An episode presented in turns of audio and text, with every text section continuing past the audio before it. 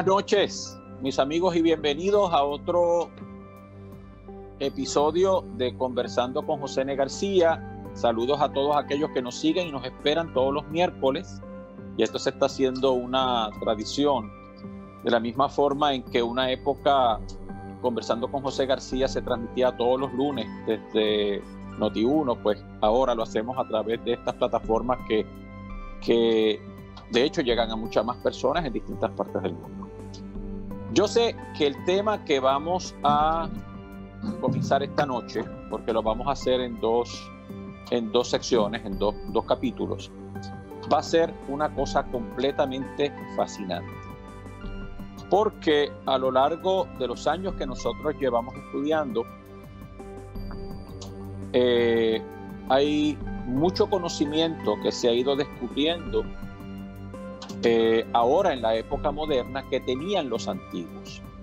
Y los maestros de la tradición transhimalaicas hablaron de muchos de los adelantos que la ciencia moderna ha comenzado a hablar y es como si ellos estuvieran descubriendo el hilo negro o si estuvieran descubriendo el Mediterráneo, ¿verdad?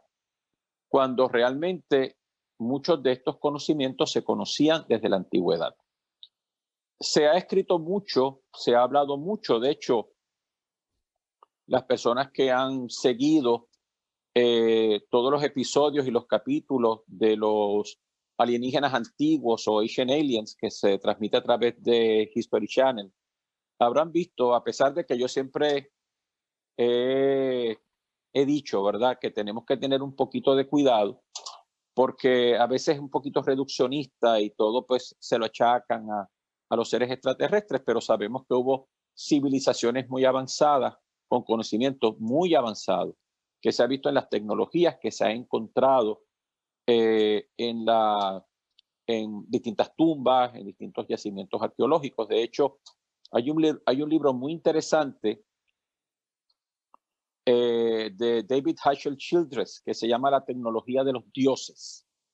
Este libro lo pueden, The Technology of the Gods, este libro lo pueden encontrar en Amazon, está en edición Kindle, así como está en edición física, eh, donde ustedes van a ver el conocimiento avanzado que tenían estas civilizaciones que eh, desaparecieron. Recuerden que en una de nuestras emisiones nosotros hablamos que mientras la ciencia moderna nos está planteando un desarrollo de la humanidad en un tiempo lineal, nosotros en las tradiciones védicas, en las tradiciones transhimalayicas, nosotros creemos en un proceso cíclico, ¿verdad? Así es que eh, nosotros estamos alcanzando en este momento eh, este, tal vez etapas que ya se habían alcanzado en otras eras, en otros tiempos.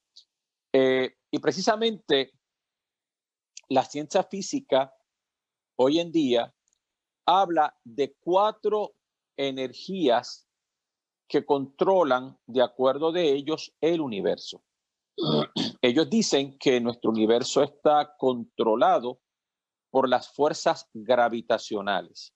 Y de hecho, la ciencia física todavía le sigue dando muchísima importancia a, a las fuerzas de la gravedad cuando yo he escuchado eh, científicos y precisamente eh, en, programas de divulgación científica, donde todavía la ciencia, la ciencia física se está preguntando qué es realmente la gravedad.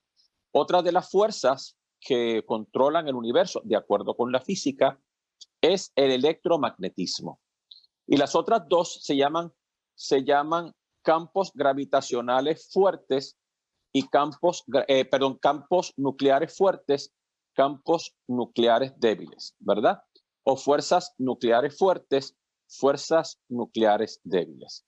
Nosotros, las personas que vivimos en este planeta, vivimos inmersos en un campo de electromagnetismo. O sea, la Tierra, nuestro planeta, está rodeado de una, de una capa magnética, de un campo magnético que se llama la magnetosfera. Pero nuestro propio sistema solar es en sí mismo un gran océano electromagnético. y de la, gran, de la misma forma en que los peces nadan en el mar sin darse cuenta que viven en el agua y de la misma forma en que nosotros vivimos dentro de una masa atmosférica de gases y nosotros no nos damos cuenta, lo damos por sentado, nosotros vivimos dentro de un gran campo magnético. Precisamente, yo le he pedido a mi hermano y amigo, que ya ustedes lo vieron en una de los en programas anteriores, a nuestro hermano Edgar Carrero, eh, que nos hable del tema. ¿Y por qué Edgar? ¿Verdad? Porque durante muchos años, eh, Edgar se dedicó, su profesión es dentro del campo de la electrónica, trabajó para el ejército de los Estados Unidos y trabajó para las bases militares aquí, eh, trabajó dentro de los talleres de reparación, dentro de las bases eh, militares de lo que tiene que ver con todos los sistemas de computación y redes, y redes electrónicas y ha hecho muchísima investigación en el campo de la electrónica, del electromagnetismo, de la contaminación electrónica y los efectos positivos y negativos que las fuerzas electromagnéticas pueden tener sobre nosotros, como por ejemplo es el caso de la contaminación electrónica y sobre todo ahora que hay una polémica muy interesante con respecto a las redes, como por ejemplo el caso de la 4G, el caso del 5G y los daños que esto puede generar y los mitos o los o las verdades que hay en torno a eso.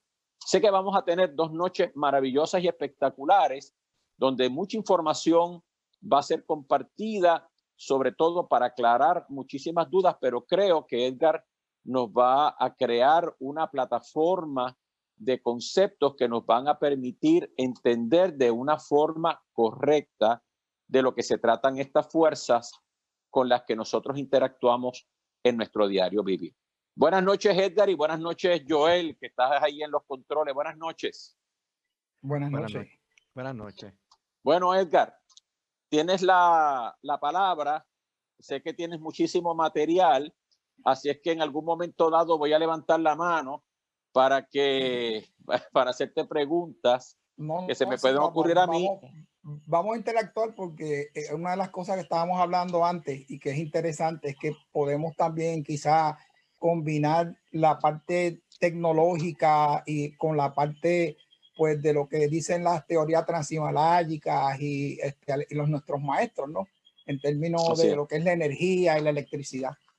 Muy bien. Bueno, adelante, Edgar. Este, bueno, yo en la presentación, la primera.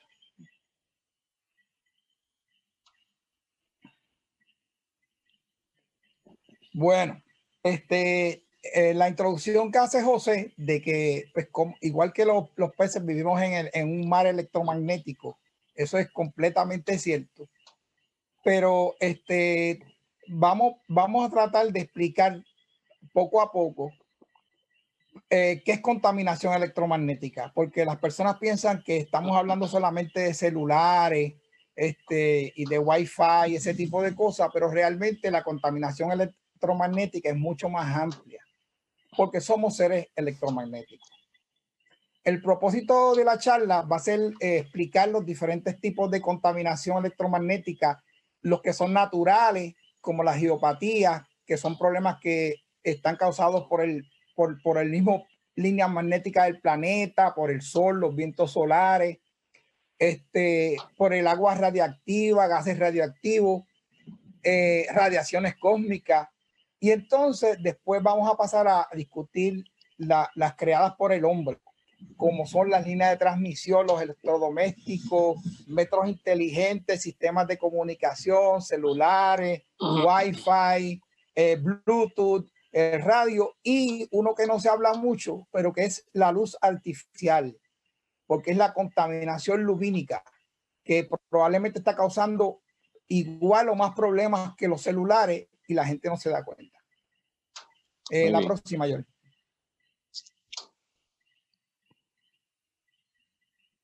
Próxima.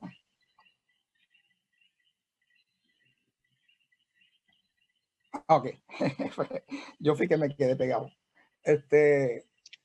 No, no, no. Eh, dale, dale, dale, dale la, anterior, la anterior. Es que estoy mirando tres pantallas al mismo tiempo y, y, miré a la que no era. La definición de qué se entiende como contaminación electromagnética. Normalmente a mí no me gusta leer definiciones cuando estoy presentando, pero en este caso es bien importante y les voy a decir por qué. Se entiende como contaminación electromagnética, también conocida como electrosmog. De hecho, ahora le están llamando más electrosmog que eh, eh, contaminación electromagnética y electropolución a la presencia de diversas formas de energía electromagnética en el ambiente. Y aquí vienen las palabras clave, que por su magnitud y tiempo de exposición. Eso lo vamos a estar repitiendo durante la charla, porque esa va a ser la manera que tenemos nosotros de poder bajar los efectos. Es bajar la magnitud y bajar el tiempo de exposición. Realmente no existe casi otra manera de bajar los efectos de la radiación electromagnética. Venden un sinfín de equipos y cosas. Usted se puede gastar miles y miles de dólares, pero la realidad es que eh, muchas de esas cosas este, son realmente mentiras, son este, para aprovecharse de que la gente está preocupada. Eso vamos más, más tarde, vamos a seguir sobre eso.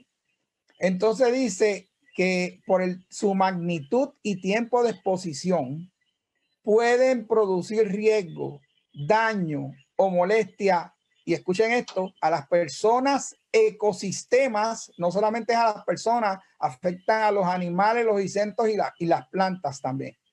O bienes en determinadas circunstancias. ¿Saben por qué viene? Porque inclusive la energía electromagnética afecta otros equipos electromagnéticos. Este, eh, eh, eh, más adelante voy a hablar de eso, pero yo una vez estaba en el dentista y la radiografía le estaban saliendo con un problema, este, de momento salían borrosas, pero entonces cuando llamaba para que la arreglaran, no, no sabían por qué era. cuando él me, como él sabe que yo brego en este campo, me preguntó qué, qué podía hacer y yo me puse a mirar porque había estado mirando hacia un poste que estaba afuera y vi un arqueo en el transformador. Y le dije, tienes que llamar a que te arregle ese arqueo de alto voltaje que está en ese transformador es el que te está causando electricidad sucia y está saliendo en tu radio, en tu en la, la, la radiografía. E, e, entonces, eh, imagínate tú, este, ¿cómo, cómo, uno, cómo uno prueba con ese tipo de cosas. Bueno, la próxima.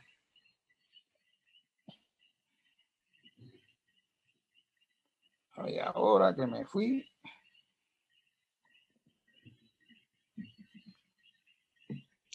Edgar, no sé si vas a, a, definirlo más adelante, pero una conversación que tú y yo tuvimos hace años sobre el tema y que en un momento dado se toca en la doctrina secreta es que durante mucho tiempo se pensó que una cosa era la electricidad y otra cosa era el magnetismo.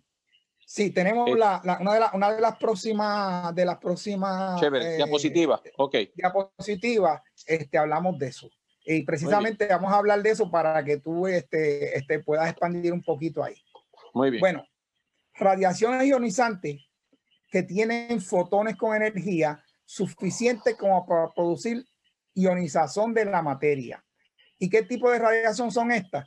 Radiación ionizante son por átomos que viajan en forma de ondas electromagnéticas. Estos son los rayos X, rayos gamma, rayos ultravioleta de alto espectro o partículas como eh, rayos de neutrones, de, partículas beta o partículas alfa. Eh, la desintegración de los átomos se llama radiactividad y ese exceso de energía se emite en una forma de radiación ionizante. Entonces, ¿qué es lo que hace esto? Esto calienta el tejido. Ustedes saben, por ejemplo, pues una explosión atómica o radioactividad donde hay rayos X, la piel este, y los órganos se calientan y puede causar quemaduras graves inmediatamente. O sea, achicharra el cuerpo. ¿Qué pasa? Eh, las otras radiaciones que vamos a estudiar hoy son las radiaciones no ionizantes, que dicen que no tienen energía suficiente para ionizar la materia. El problema de esto es que cuando establece los parámetros de la, de la ah, contaminación electromagnética se basan en que estas radiaciones no eh, no tienen suficiente energía para calentar el tejido o tienen que subir demasiada energía para calentar el tejido. Entonces lo que hacen es que establecen una medida que es donde empieza a calentar el tejido, lo dividen por 50 y se acabó el evento. Entonces, ¿qué es lo que se ha encontrado? Que eso no funciona así, porque una radiación bien, bien pequeña que no calienta el tejido puede causar daños en el cuerpo, puede causarle daños a las plantas, porque eh, interfiere con los procesos biológicos del cuerpo. la próxima. Aquí eh, José lo que estaba diciendo, para propósito práctico, todos los fenómenos entre universo son de naturaleza electromagnética. Y ahí está lo que José estaba diciendo. Ajá. Precisamente, José iba. Eh, precisamente eh, en una de las cartas que uno de los Mahatmas o maestros le escribe a, a Pesinet, usa exactamente esa misma fraseología. No hay un solo fenómeno en este universo que no sea electromagnético. Como tú bien dijiste hace un rato, nuestros cuerpos, nosotros estamos constituidos por electromagnetismo. Se ha llegado a decir que realmente nosotros somos una interferencia electromagnética, por eso nos podemos ver, ¿de acuerdo? Exacto. Eh, pero, este, y yo he dicho en otras ocasiones, cuando hemos hablado de los fenómenos atmosféricos, eh, que son de carácter electromagnético, lo que hace que una nube se condense es otro fenómeno electromagnético. Si nosotros podemos entender el electromagnetismo, entonces pudiéramos nosotros entender de igual forma muchos fenómenos de la naturaleza. Pero uno de los maestros dijo en una ocasión que existen hasta 49 distintos tipos de categorías o manifestaciones del fenómeno electromagnético en nuestro universo y que nosotros solamente conocemos las manifestaciones más burdas. Muy bien. Este, pues lo que, lo que, lo que tú decías ahora, este, ahorita, de la, de la, una, una de las cosas es que eh, todavía eh, eh, ahora está en discusión, como tú dijiste, hay una teoría nueva de que el, el se llama el el universo electromagnético o el, universo eléctrico, que es un modelo diferente que lo empezaron a postular eh, unos ingenieros, diferentes, dos o tres, dos o tres ingenieros eh, que no solo no, trabajan juntos, pero empezaron a postular lo mismo, porque supuestamente, eh, según los astrofísicos, las interacciones son por gravitación. Y entonces, este, eh, lo que ellos dicen es que eso no explica un montón de fenómenos que suceden en la naturaleza. Sin embargo, cuando tú planteas que el, sistema es eléctrico, entonces puedes inclusive en el laboratorio eh, repetir fenómenos que se ven en la naturaleza. Por lo tanto, esto, esta teoría lo que dice es que el, el universo es más que el modelo astronómico observado y que el universo está eh, guiado por las reacciones eléctricas, en interacciones este, entre, entre los cuerpos. Y plantea que no está vacío, que hay una cosa que se llama plasma, que es lo que conecta todo. Porque eh, si no hubiera, si hubiera vacío, no se podría, las ondas no correrían porque las, las ondas no corren el vacío. O sea, todo necesita un medio para poder, eh, las vibraciones siempre necesitan un medio para poder propagarse. Eh, esas teorías no están bien recibidas ahora mismo. Este, están causando sismas y problemas. Eh, hay quien discute que eso que no que no que no pueden explicar ciertas cosas porque ellos plantean que los hoyos negros realmente no existen este como estaba el mismo eh, Hawking, estaba al final de su vida, decía que aunque él lo había planteado, que ahora pensaba que no, que no, que no existían. Eh, pero a mí me acuerda, eh, pues cuando uno tiene cierta edad, yo no sé, me imagino que algunos de los que nos están escuchando o viendo, cuando, cuando yo era más pequeño, que todavía estaba en la escuela intermedia quizá, eh, se em, empezaron a plantear, un científico empezó a plantear las teorías de las placas tectónicas, de que era que los continentes eran placas que flotaban encima del magma y que se iban moviendo. Esa teoría, yo la primera la, leí una vez en selecciones del Real Digest y a ese pobre científico le cayeron encima y, y, lo, lo, lo, pusieron como, como, como, dicen, como dicen los mexicanos, como camote. O sea, porque le dieron tan y tan duro y lo desprestigiaron tanto y tanto. Hoy en día todo el mundo habla de la teoría de las placas tectónicas, lo que no se hablaba en ese momento. Eh, la próxima, Joy.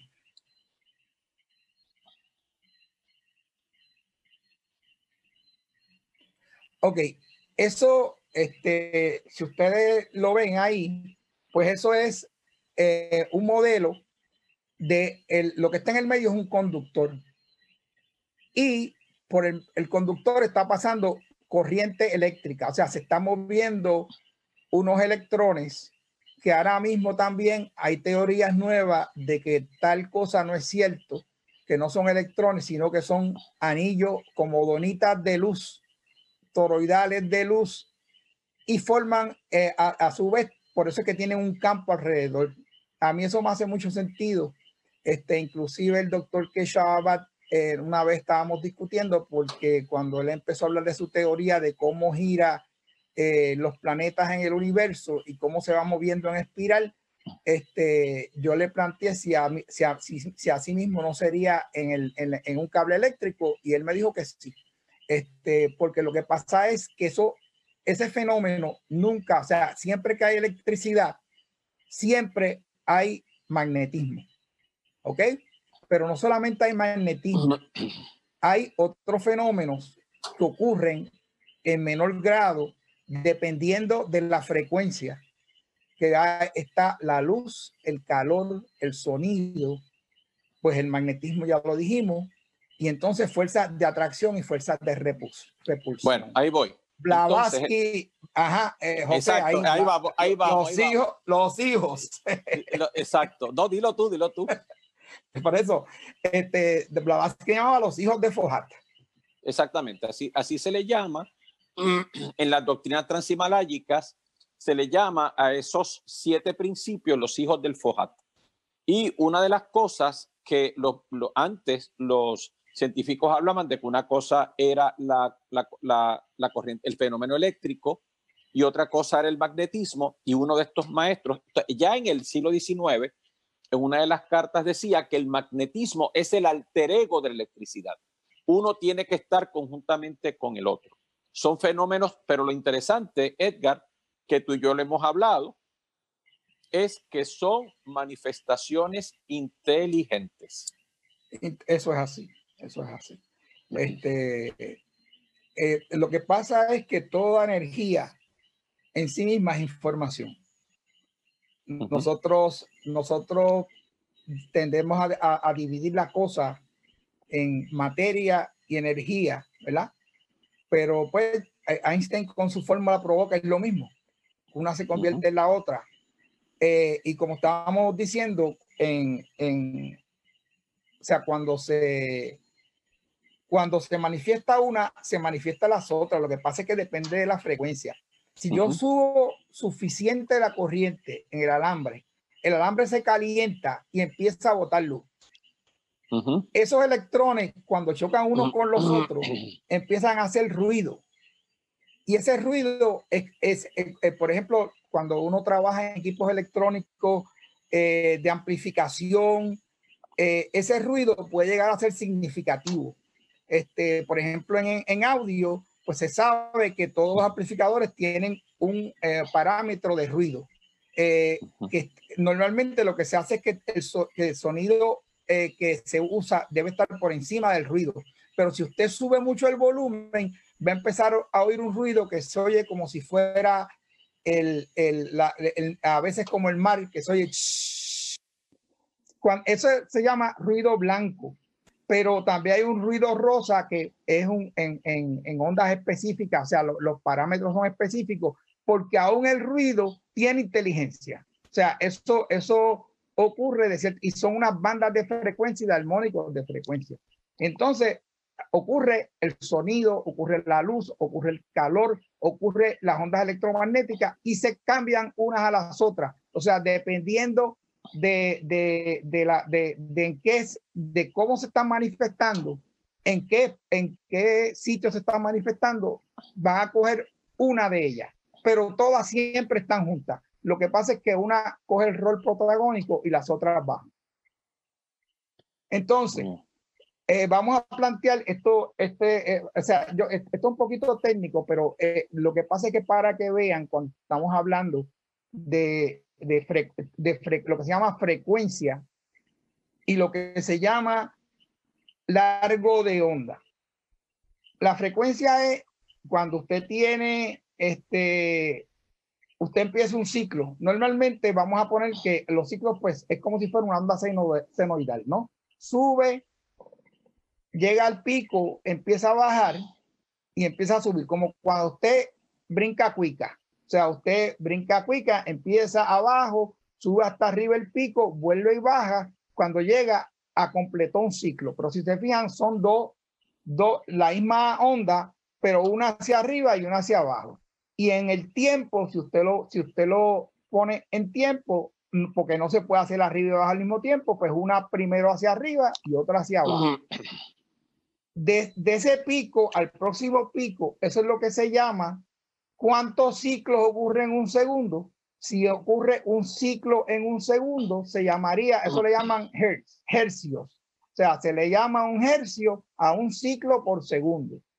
Entonces, eso también se, puede convertir a un largo de onda que es a la velocidad de la luz, cuánto tiempo va a tardar esa onda en, eh, eh, en, terminar el ciclo. Si empieza y se va moviendo en el espacio y va a la velocidad de la luz, que son 300 mil kilómetros por segundo, pues ¿cuánto tomará un ciclo de un segundo? ¿Cuál será algo de onda? Pues 300 mil kilómetros. Esa onda viaja 300 mil kilómetros en un segundo. Ahora, ¿qué pasa? Si yo hago dos ciclos en ese mismo tiempo del segundo, manejo la cuica dos veces, entonces estoy cortando ahora el largo de onda va, a ser la mitad. Entonces va a ser, en vez de ser 300 mil, va a ser 150 mil kilómetros eh, el largo de onda. ¿Por qué es importante que le estoy mencionando esto? Porque el 4G y especialmente el 5G se, donde se miden ondas milimétricas. O sea, es tan rápido y rápido la frecuencia que cuando una onda sale y cuando la segunda sale, solamente ha corrido milímetros, no ha corrido ni metros, solamente ha corrido milímetros. Por eso que se van a ver que se refieren a las ondas de 5G como ondas milimétricas, ¿ok? Y por eso era que quería establecer para que cuando ah, eh, eh, tengan referencia, que oigan hablar de ondas milimétricas, saben que están hablando de las ondas de eh, gigahertz, 10, 100 gigahertz, este, 9, 10 gigahertz, o sea, esos son ondas milimétricas. La próxima. Bueno, ya lo hemos dicho, pero los seres vivos son electromagnéticos en esencia. Son hechos de partículas eléctricas con sus campos y nosotros funcionamos en base a la electricidad, nosotros no nos damos cuenta, pero por ejemplo, nosotros, eh, eh, Robert Becker, que fue un eh, ortopeda que trabajaba en Syracuse, en el hospital de veteranos, y fue de los primeros que empezó a hacer experimentación eléctrica en, el, en la época moderna y de regeneración, él se dio cuenta que existía un sistema de control de corriente directa, que es autónomo, que es lo que controla el, sistema. Y entonces está el otro sistema que son el sistema nervioso de pulsos eléctricos. Ese funciona, que es por ejemplo lo que sale del cerebro un pulso para que una, pues, el músculo, por ejemplo, se mueva. Pero el, el, el, el sistema de control del cuerpo celular es todo a base de un sistema de corriente directa. Las células en sí mismas son una, como si fuera una pequeña batería que tiene un, polo positivo y un polo negativo. ese se llama la célula, celda eh, sodio-potasio. Y entonces, eh, cuando las células se, se pierden su capacidad eléctrica y se salen de control del cuerpo, se le llama cáncer, porque son células que no siguen el resto. Por eso es que cuando le hacen a usted un, un, un magnético, un MRI, una radiación magnética, las células que no alinean es porque están mal. Todas las células se alinean. La célula que no se alinea es porque está dañada, no sirve. Este, las funciones cerebrales de nosotros y el metabolismo funcionan con baja frecuencia. Tienen, tienen, hay unas frecuencias bajas que son las que controlan. Mire el pulso del corazón. ¿Ok? Este, eh, ese pulso entra desde el principio eh, cuando se crea un, cuando se crea un, un ser humano. Eh, ese pulso llega un momento que aún antes de formarse el corazón, entre ese pulso al feto.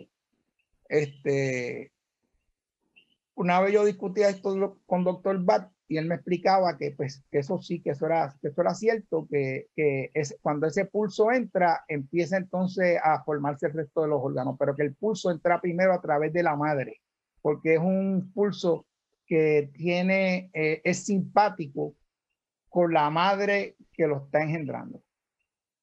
Este, El campo magnético que presentan ahí, que presentan el corazón como si fuera una onda, el, ese campo se puede medir.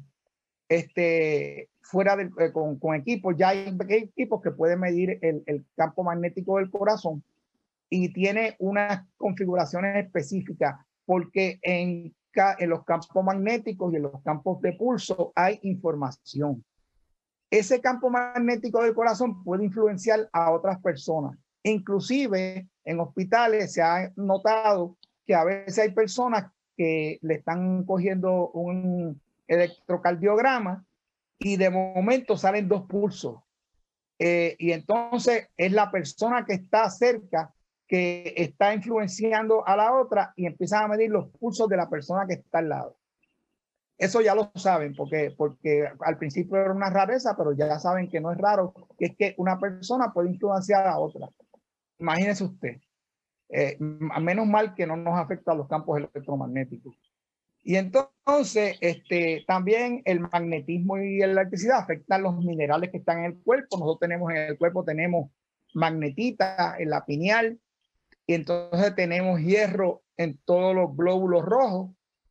Este, y entonces los huesos de nosotros son piezas eléctricos que responden a la presión y producen electricidad. Eso fue lo que encontró el doctor Becker y llegó a patentizar equipos para eh, eh, sanar las fracturas mucho más rápido ah, con campos eléctricos pequeños y pulsantes, pues entonces ayuda a, soldar eh, fracturas, porque el hueso responde electromagnéticamente. La próxima.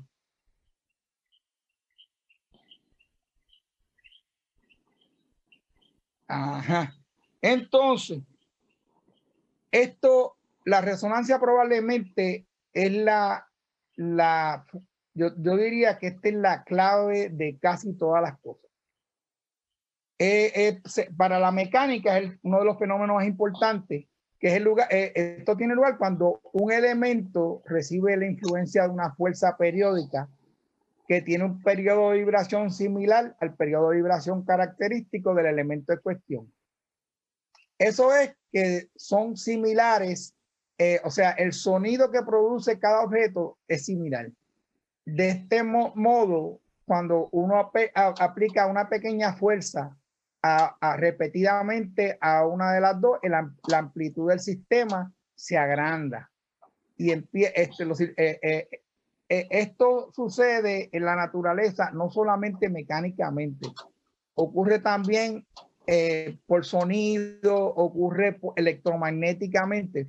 En electromagnéticamente, los circuitos resonantes eh, se usan para escoger las señales de cuando usted, por ejemplo, sintoniza un radio o un televisor Y entonces eh, usted va a ver que usted puede vivir cerca de la estación de radio si fuera a base de la amplitud.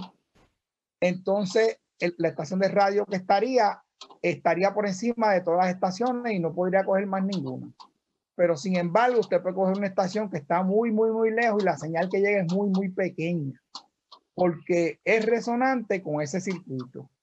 Eh, Percy Seymour, en el libro eh, eh, de, de, de, Astrology, de Evidence of Science, él, plantea que la resonancia es probablemente uno de los fenómenos pero en la, en la astrología, donde cuando una criatura nace realmente está respondiendo a la formación que tuvo durante esos nueve meses lunares a todas las frecuencias que están viniendo del universo. Y se fue formando a base de esas señales. Por eso es que cada ser es único. Porque está recogiendo. Ajá. Eh, Joel, este, quiero mostrarle algo a los que nos están siguiendo. Eh, precisamente eh, acaba, acaba Edgar de hablarnos del libro del doctor Percy Seymour, el cual yo recomiendo muchísimo, sobre todo para aquellas personas que tienen todavía dudas sobre si la astrología es o no una superstición. El doctor Percy Seymour eh, es probablemente o fue en su momento una de las personas que más sabía de geomagnetismo en, en el mundo. Y él escribe este libro, Astrology, The Evidence of Science, eh, para mostrar cómo una de las formas en que nosotros podemos explicar el fenómeno de la astrología es a través del fenómeno de la resonancia magnética. Este libro lo pueden conseguir en Amazon, se escribe todavía, se encuentra todavía y es altamente recomendado, sobre todo si usted todavía tiene duda si la astrología está basada en, elementos que tienen validez científica, esa es una buena referencia. De hecho, una de las cosas que el doctor Percy Seymour hizo, y él narra su libro, es que salió un edicto, un documento firmado por creo que más de 25 científicos, eh, diciendo que la astrología era una superstición y, y él se tomó la molestia de llamarlos uno por uno y les preguntó a cada uno de ellos eh, si ellos habían alguna vez estudiado astrología. Ninguno de ellos había estudiado astrología, pero estaban dando opiniones al respecto. Y después él los citó a un debate y nadie fue, obviamente. ¿De acuerdo? Así es que qué bueno que, qué bueno que mencionaste ah, el texto porque está disponible. ¿ah? Y, era astrónomo, él era astrónomo. Es, astrónomo también, así es. Este, la próxima eh, eh, que se va a poner es una pequeña demostración de, de, la resonancia, pero en este caso con unas copas. Este, eh, yo quiero que miren para que vean el, cómo se forman formas este, cuando con la, con la vibración, que es curioso. Después de eso, yo tengo otra demostración que voy a hacer acá en vivo si me sale, para, que ustedes vean lo que es realmente la resonancia, por qué es tan importante. Dale, Joel, después dale. Sí.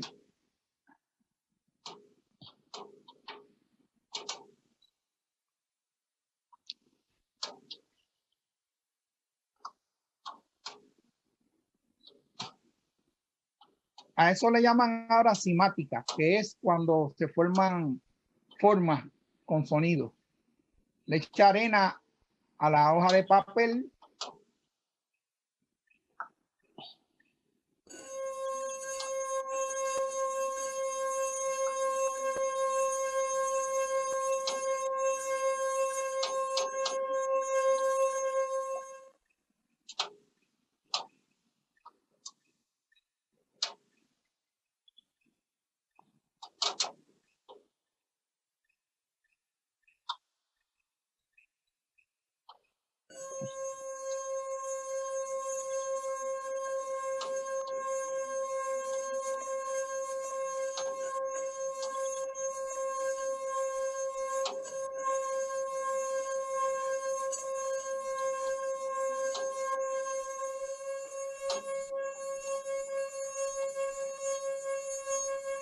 Joel, ya, ya la puedes parar.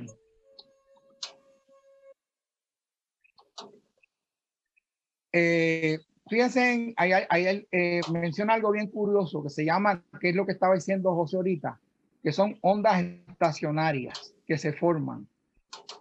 Eso sucede también, por ejemplo, usted puede ver esas ondas estacionarias que son cuando uno tiene una onda, la onda en el mar va, sale, rebota en la arena y regresa. Donde se encuentra la ola, va a pasar dos cosas. Va a haber un pico donde la ola va a ser el doble de lo que era y va a haber una hondonada que era más profunda que, lo que había. O sea, se hunde el agua en un sitio el doble y en otro lado se, sube y se hace un pico. Cuando eso es constante, llega un momento, por ejemplo, usted va a las playas de quizás si ha ido donde, donde, donde ha pasado mucho tiempo y va a ver que la arena parecen olas petrificadas.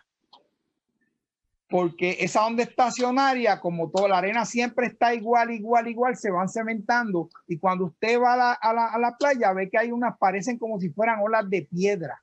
Y eso se formó a base de una ola, de una onda estacionaria. Eso es lo que planteaba José ahorita.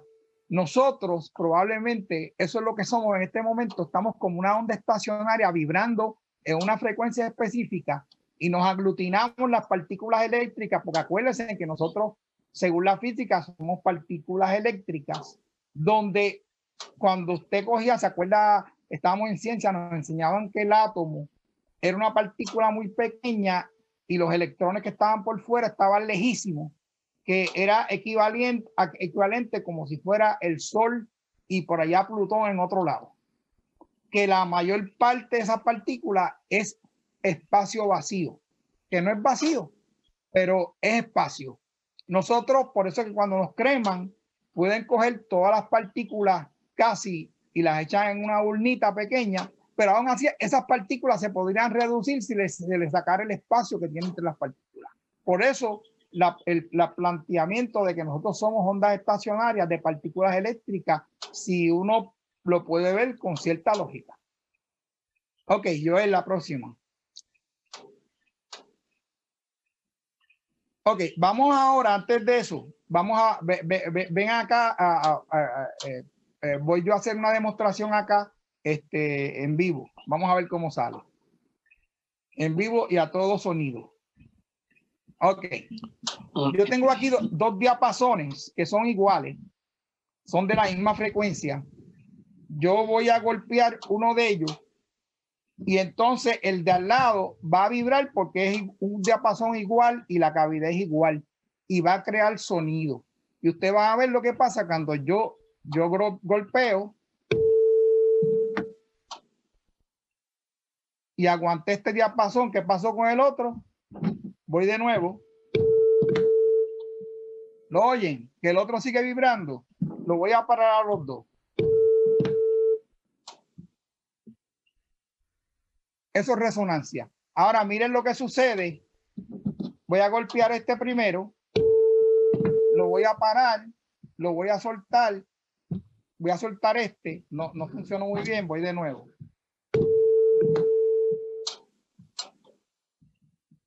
No sé si vieron que entonces ellos se retroalimentan. O sea, se siguen. Eh, yo paro uno, pero como lo dejo, dejo suelto este, paro este y el otro sigue, sigue vibrando. Mírenlo ahora.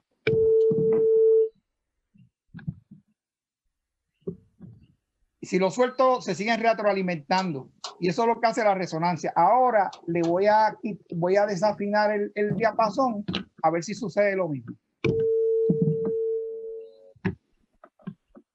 No sé si notan que no se oye la vibración. porque desafiné el diapasón, ya no son iguales. Así funciona la resonancia. Ese es uno de los fenómenos más maravillosos, porque eso explica un montón de cosas. Por ejemplo, cuando usted coge un microondas y pone algo a calentar, lo que pasa es que coge la molécula de agua, empieza a vibrar porque es resonante con la frecuencia y se vibra tanto que empieza a producir calor. De hecho, eventualmente si se vibrara suficiente, emite un rayo de luz, porque también ese experimento se ha hecho. Voy a sacar los diapasones. La próxima, Joel.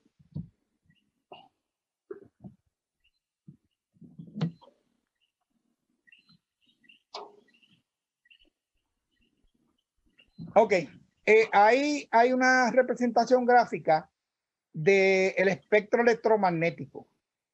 Entonces, este, desde, desde cero frecuencia o una frecuencia hasta cuando ya se pasa y va hacia los rayos cósmicos. Hay una pequeña rayita ahí que presentan que, que se ve como luz y la tienen amplificada como el arcoíris, la luz visible.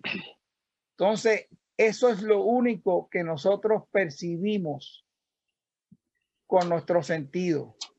Una, una de las cosas que es increíble es que nosotros, de hecho, de esa frecuencia, nosotros no percibimos la infrarroja que está abajo ni la ultravioleta. Nosotros solamente percibimos los siete colores que es lo, de, de, del arco iris pero usted se da cuenta cuando sigue subiendo, dejamos de verlo y cuando sigue bajando, dejamos de verlo.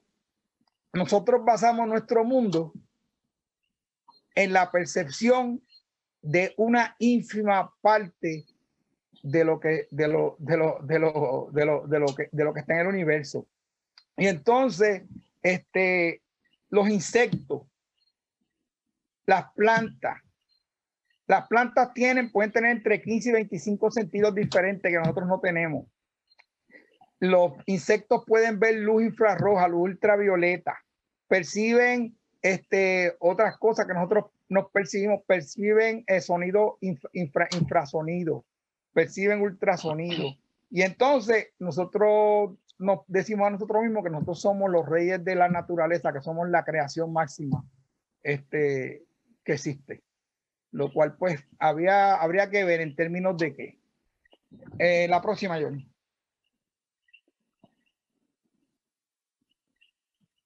Pues ahí está eh, una representación del espectro electromagnético.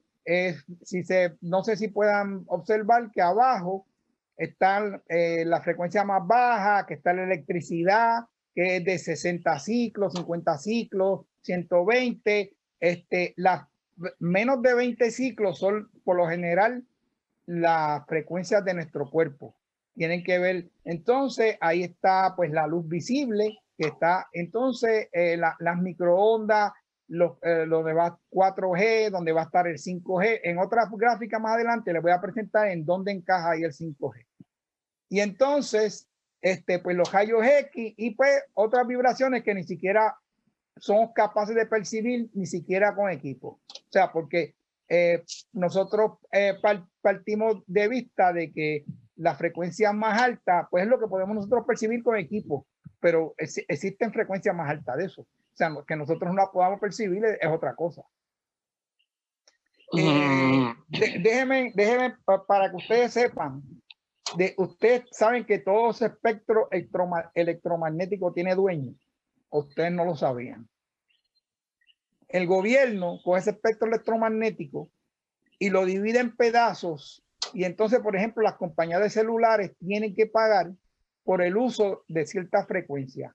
Los equipos de radio, los equipos de televisor, cada cual paga. Por eso es que usted ve que en las eh, cuando le dicen, pues, por ejemplo, una estación de radio, le dicen en el 840 AM o lo que, esa es la frecuencia a la que transmite. O en el FM, que es 102.5, eh, pero por esa frecuencia ellos tienen que pagar. Nosotros el, el, nosotros, el pueblo común, nosotros no podemos usar esa frecuencia porque seríamos castigados por la Comisión Federal de Comunicaciones. De hecho, uno de los problemas que existen en los países es que cuando hay países cerca, se pueden meter unos a otros en, la, en, la, en, la, en los equipos de, de, de, radio y los equipos de televisor, porque hay países que no tienen regulaciones buenas y entonces transmiten a, a una energía demasiado alta. Edgar, este, por eso es que por eso es que venden licencias. La, para uno poder montar una estación de radio de televisión, uno tiene que tener una licencia lo mismo ahora, este, no tan solo licencia que muestre que uno tiene eh, la plataforma para uno poder transmitir en una forma responsable, pero las, de las últimas licencias que se vendieron aquí en Puerto Rico, una de ellas costó 5 millones de dólares. Ajá, pues, pues y una de las cosas que se ha hecho, en, eh, porque esas esa frecuencias están tan y tan y tan llenas que ahora, por ejemplo, las compañías eh, de, de, de, comunicación empezaron a usar las la, la, la, frecuencias que usaban las la de radio y televisión. Por eso fue que en un momento dado, ¿se acuerda que tuvimos que cambiar el sintonizador de los televisores? Porque se movió de lo que se llama eh, VHF, que es eh, eh, High Frequency, a Ultra High Frequency, que realmente se le llamaba Ultra High Frequency en ese momento porque era lo que se generaba, ahora es, eso es lo, de lo más bajo que está en el espectro pero entonces tuvieron que mover todas las estaciones de televisión y tuvimos que comprar, por eso es que los televisores viejos dejaron de funcionar y había que comprar unas cajas adicionales y cambiar el tipo de antena porque son otras frecuencias. De hecho, eso puede pasar otra vez porque, por ejemplo, una de las cosas que ha pasado con los micrófonos inalámbricos que se usaban también empezaron a usar esa banda y ahora pues esos micrófonos ya no se pueden usar porque están interfiriendo o si uno los usa empieza a salir la, eh, la policía por el micrófono, este, porque eh, ese espectro está sumamente utilizado. Entonces, en el caso del 5G, ellos se han ido ahora arriba de, es un espectro que solamente se usaba para fines militares, este, y se usaba este, eh, para fines militares de, de, de, de, comunicación, para fines militares de armas, y entonces, el, el, el, ahora las compañías celulares van a empezar a usar ese mismo espectro de alto de frecuencia. Este, cuando yo trabajaba en, en, lo que se llamaba Electronic Warfare, que es este, guerra electrónica, que es como se, se, se, eh, o sea, cada avión o cada objeto en el aire, en el agua, tiene una señal, se llama, es una señal electromagnética específica, que se lo da como se mueve, por ejemplo, un avión que se mueve contra el aire, va creando una serie de cosas y por su propia configuración crea una, firma electromagnética. Entonces, lo que se hace es que eh, eh, acá los radares se, entrenan para, para poder recibir esa forma electromagnética. Pero entonces, pues ellos hacen lo que se llama contramedidas electrónicas, que es que disfrazan esa señal para que parezca otra cosa. Y entonces acá se hacen la se llama contra contra señal, que es counter counter measures, que es para poder quitarle el disfraz a la señal. Entonces, por, el, por la señal electromagnética, no sabe qué tipo de avón, si es un proyectil, si es un, si es un pájaro, si es, o sea, por, la, por el tipo de señal que se crea el, electromagnético. Este, eh, lo que pasa es que pues eso normalmente eso pues es de, de, no es de dominio público, eso está más bien este, es, es un sistema sofisticado de uso. Cuando yo trabajaba hace 35 años atrás, 40 años atrás, nosotros empezamos a usar las bandas de 10 gigaciclos y 25 gigaciclos, que para aquel tiempo eso era una cosa fuera de, de, de, de, o sea, era casi impensable, porque el problema es que a la medida que usted empieza a aumentar la frecuencia a, a, la, electricidad, empiezan a ocurrir fenómenos extraños. Uno de los fenómenos que sucede bien extraño es que ya la, electricidad no corre por el cable y corre por la superficie del cable. Entonces no sirve y hay que usar tubos de cuadrado para que la señal se va moviendo en la superficie y como si fuera agua, poderla, este, pues, cuando usted mire, eh, la próxima vez que pase por una torre de microondas que esté cerca, mire para que usted vea que las antenas eh, tienen como unos tubos cuadrados que bajan por ahí donde coge la electricidad, porque a alta frecuencia ya la, la electricidad no corre por el cable, corre por encima. Este, lo mismo que alto voltaje, los aisladores no funcionan. Nosotros decimos que hay este, aisladores o, realmente lo que son son malos conductores. pero cuando usted aumenta el voltaje ya a 300 mil, 400 mil voltios, la goma, la madera, todas esas cosas conducen como si fueran cobre. Este, por eso es que uno, por eso es usted va a ver que los cables de alta tensión no tienen aislación alrededor, este, y, llegan a los postes y están en una, eh, eh, los aisladores son especializados que hacen de un material de como si fuera una cerámica pero una cerámica especial que no permite que pase al poste. De vez en cuando, eh, cuando se humedecen, hay, eh, eh, hay rajaduras y por ahí mismo se cuela la electricidad y forma un cortocircuito hacia tierra del alto voltaje. Y si hay árboles cerca, los achicharras. Edgar, entonces, sabiendo por lo que tú estás diciendo que la, la transmisión y la frecuencia 5G fue utilizado desde el punto de vista militar o, era la frecuencia que utiliza, utilizaba tanto para la comunicación militar como para lo que tiene que ver con asuntos de balísticas, etcétera, etcétera. Entonces, eh, ¿qué, ¿cuán desierto hay de que esta instalación de torres de 5G eh, eh, están hechas para hacerle daño es profeso a la ciudadanía? Incluso se ha llegado a pensar y hay una correlación, quieren establecer una correlación entre las transmisiones en ondas de 5G o en frecuencias de 5G con la transmisión de los virus, como se ha querido decir, y que eso fue parte de un esquema para transmitir el virus del COVID-19. Bueno, este, aunque vamos a ir más, más tarde, vamos a ir sobre, sobre 5G, pero le, vamos, vamos a adelantar esa parte. Lo que sucede es que lo primero es que no había 5G hasta muy reciente. Este, de hecho, eh, aunque las compañías dicen que tiene 5G, realmente la mayoría no tiene 5G todavía. Pudiera ser que en China tuvieran algunos sitios.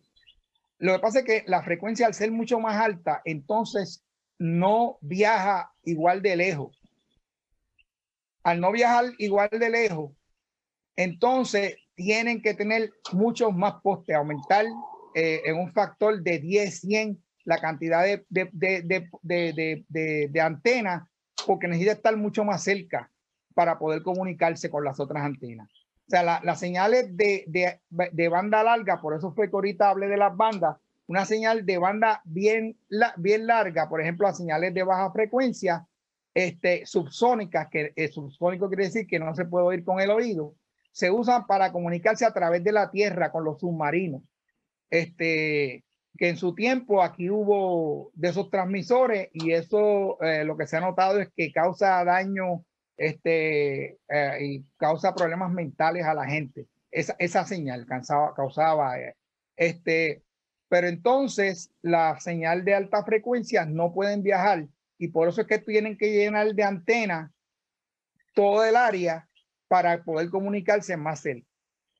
Eh, yo no he visto, o sea, yo he participado precisamente por, por, por el interés que tenía el, el, el año pasado, para septiembre, eh, hubo un seminario que participaron más de 40 personas que son expertos en el tema eh, del 5G.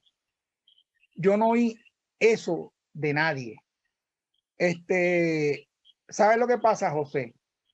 Las personas mientras más serias son, este, y más, y los que investigan esto seriamente, saben que ellos ni siquiera saben cómo es que funciona este, realmente el daño en la célula, ni cómo es que se, o sea, hay suposiciones a base de lo que se ha estudiado con el 4G, ¿verdad? Pero del 5G, que son frecuencias súper altas, además de eso, cada compañía tiene su propia eh, desarrollo de la tecnología. O sea, eh, Verizon no es igual que AT&T, no es igual que Sprint, cada cual desarrolla sus propias tecnologías, este, donde utilizan diferentes bandas. El problema del 5G es que utiliza también lo que era el 4G, lo que era el 2G, o sea, ellos usan toda la gama de frecuencias este, y entonces usan diferentes sistemas de modulación, pero la realidad es que no se conoce realmente cómo funciona. O sea, cuando alguien especula de que es que lo están usando para tal cosa y tal cosa y tal cosa, realmente este, tendrían que citar de dónde sacan eso. Lamentablemente, yo he oído eso porque me han mandado este compañero, este, pues con buena intención, me han enviado eso, me han preguntado, este, y pues cada jato me sale un video de eso. Y cuando tú buscas, en su inmensa mayoría son locos, buscando, buscando pauta, este, buscando. Entonces también porque hay un negocio, mientras más tú le des clic en el, en, el, en, el, en el site y mientras más noticias ponga controversiales y de, y de, y de, y pongas este, cosas que sean para, para, para, pues, para alterar la gente, pues más gente va a verla y más gente la pasa y lo convierten en viral y entonces esa persona coge chavo por eso. Pero la realidad es que yo no he visto ningún estudio serio. De hecho, yo estaba en esta misma semana, acabo de coger eh, las últimas cuatro semanas, estuve cogiendo otro seminario de, de electromagnetismo y de, y de, contaminación electromagnética. Y lo que ellos, ellos que se dedican a eso todo el tiempo, dicen que nunca han visto un estudio real de 5G porque lo que se hacen son estudios en células y eso, pero no, como no se sabe la, la, implantación que van a hacer las compañías, realmente no se sabe, porque aquí no solamente es la frecuencia, sino es cómo lo van a modular y cómo lo van. y ya que estamos en esto, mira, para, para que sepan, por eso es que eh, en, en, algún momento yo les vamos a decir qué hacer para poder eh, bajar el efecto de estas cosas. ¿Sabe por qué tenemos que aprender eso, porque esto no va a parar. El 5G no va a parar. El, ¿Saben por qué no va a parar?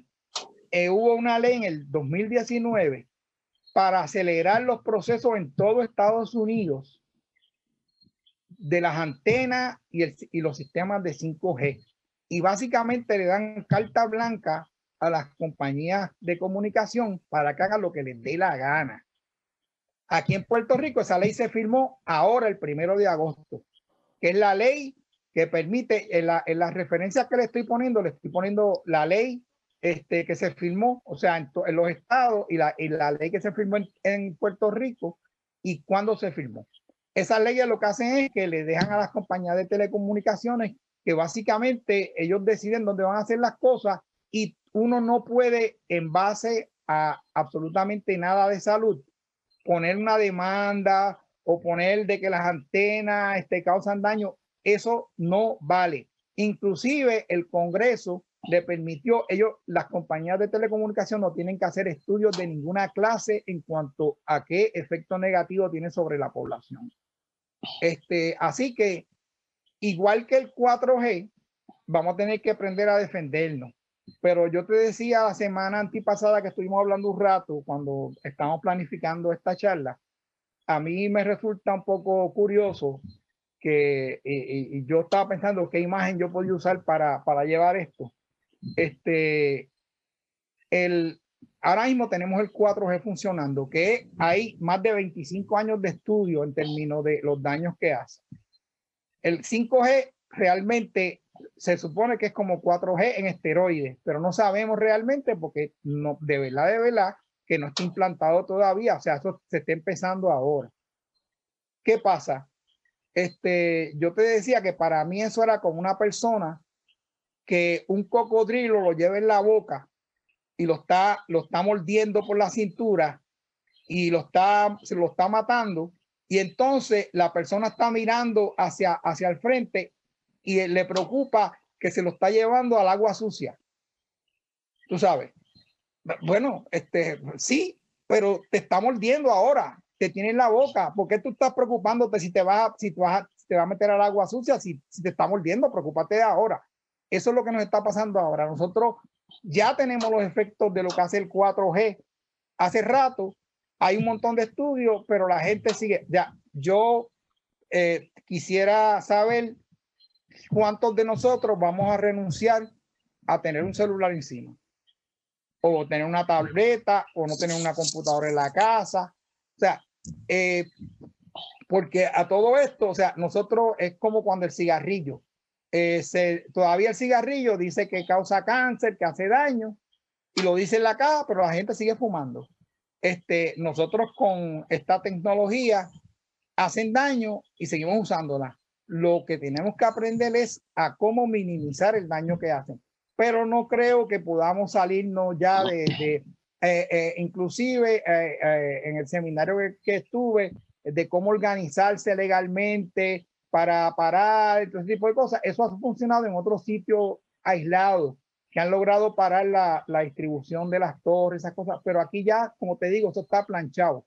Este, la ley se firmó y la ley básicamente lo que dice es que, que, que, que nadie puede oponerse a nada. O sea, si ellos te quieren poner la antena encima de tu casa, van y te la ponen.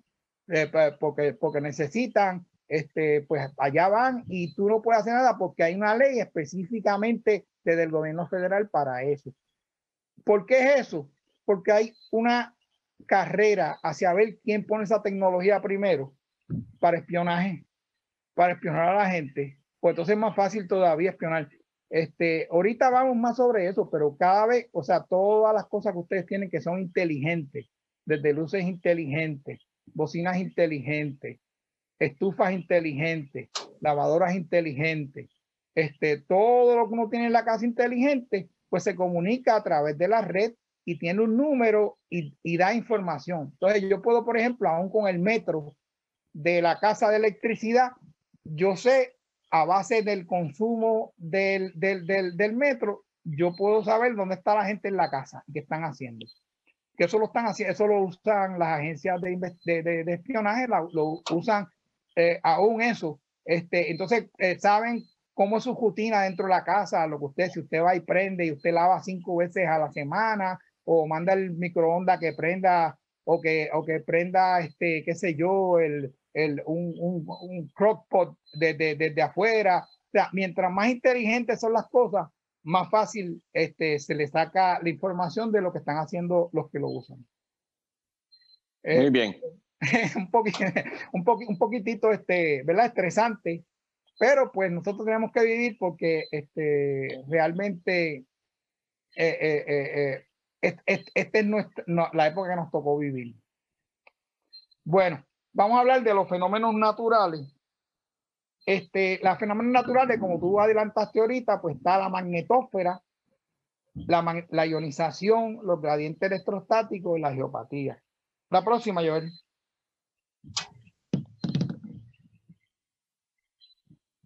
Este, si ustedes están viendo ahí, eso es una representación gráfica de la magnetósfera de, la Tierra y de los anillos de radiación y gases que nos rodean.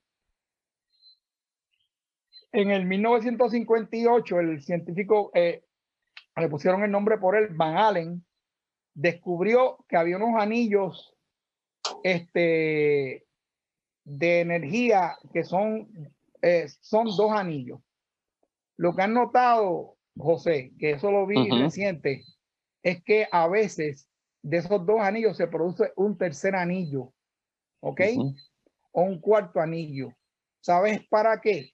En respuesta, En respuesta a radiaciones que vienen del espacio y se organizan para proteger con plasma, forman una capa de plasma que está varios días protegiendo la Tierra. O sea, se comportan completamente como inteligencia. Este, y después se disuelven y vuelven otra vez a hacer dos anillos. Este, yo me quedé, anoche estaba llevando con, con, con Carmen aquí, con Cani. Yo le decía, eso a mí me deja, me deja loco. O sea, este, donde los anillos de energía aparentemente se comportan inteligentemente para, para, para bregar con las amenazas que vienen de energías del espacio.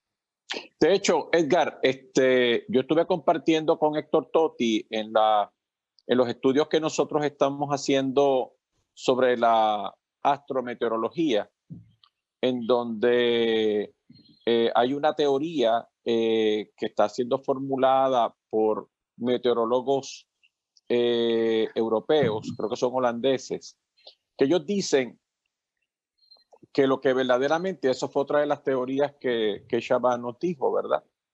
que realmente la formación de nube en nuestro planeta está relacionada con la cantidad de rayos cósmicos que inciden sobre la atmósfera de la Tierra.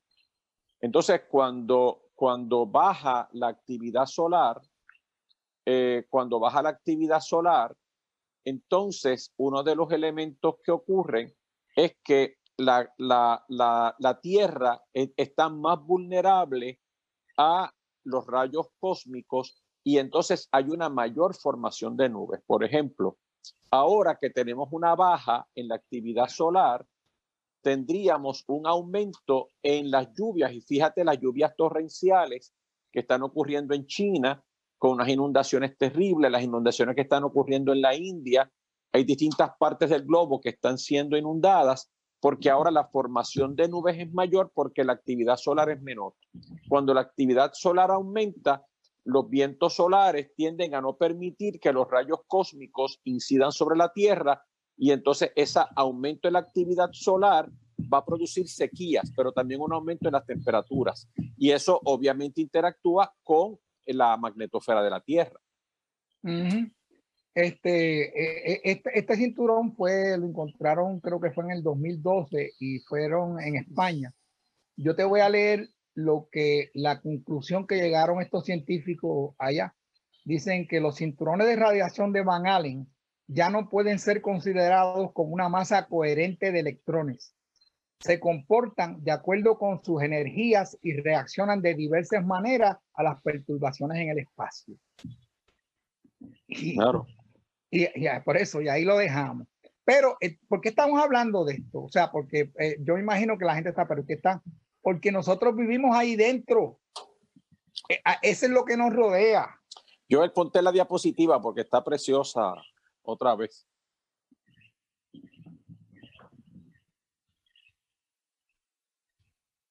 Esa. Esa misma.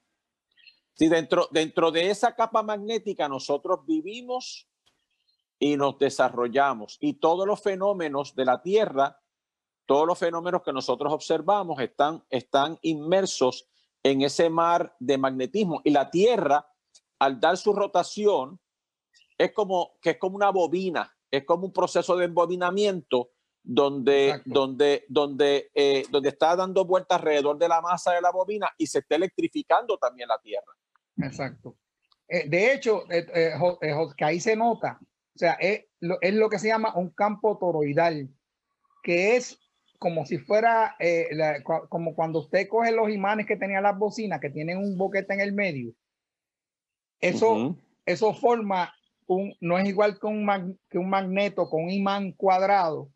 Un, un imán que es como una dona, tiene los campos, es como si corrieran alrededor, de adentro hacia afuera, alrededor de la dona.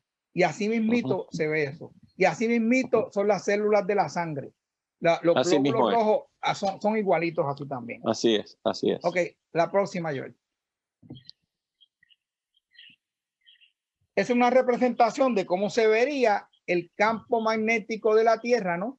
El polo norte y el polo sur magnético, eh, lo ponen en dos colores diferentes. Fíjense cómo eso sale. Eh, ahora usted pregunte si eso afectará a las personas y a los seres que viven ahí. Este, la interacción de esos dos campos magnéticos. Y ese es el secreto, perdóname, Edgar, y ese es el secreto del Vastu y ese es el secreto del Feng Shui. Por eso es que la orientación de una propiedad, por eso en el lugar que nosotros dormimos, que ya tendremos la oportunidad de, de hacer un pequeño seminario para ustedes gratuito sobre el Vastu y cómo estas líneas electromagnéticas afectan a los seres humanos. Sí, más, más adelante vamos a tocar también un poquito de eso. La próxima, George. Ok, miren esa qué bonita. Es, esa a mí me impresiona mucho. Ese es los vientos solares que le están pegando al campo electromagnético de la Tierra y miren ustedes lo que sucede. Eh, cómo se forma una cola hacia atrás de los gases.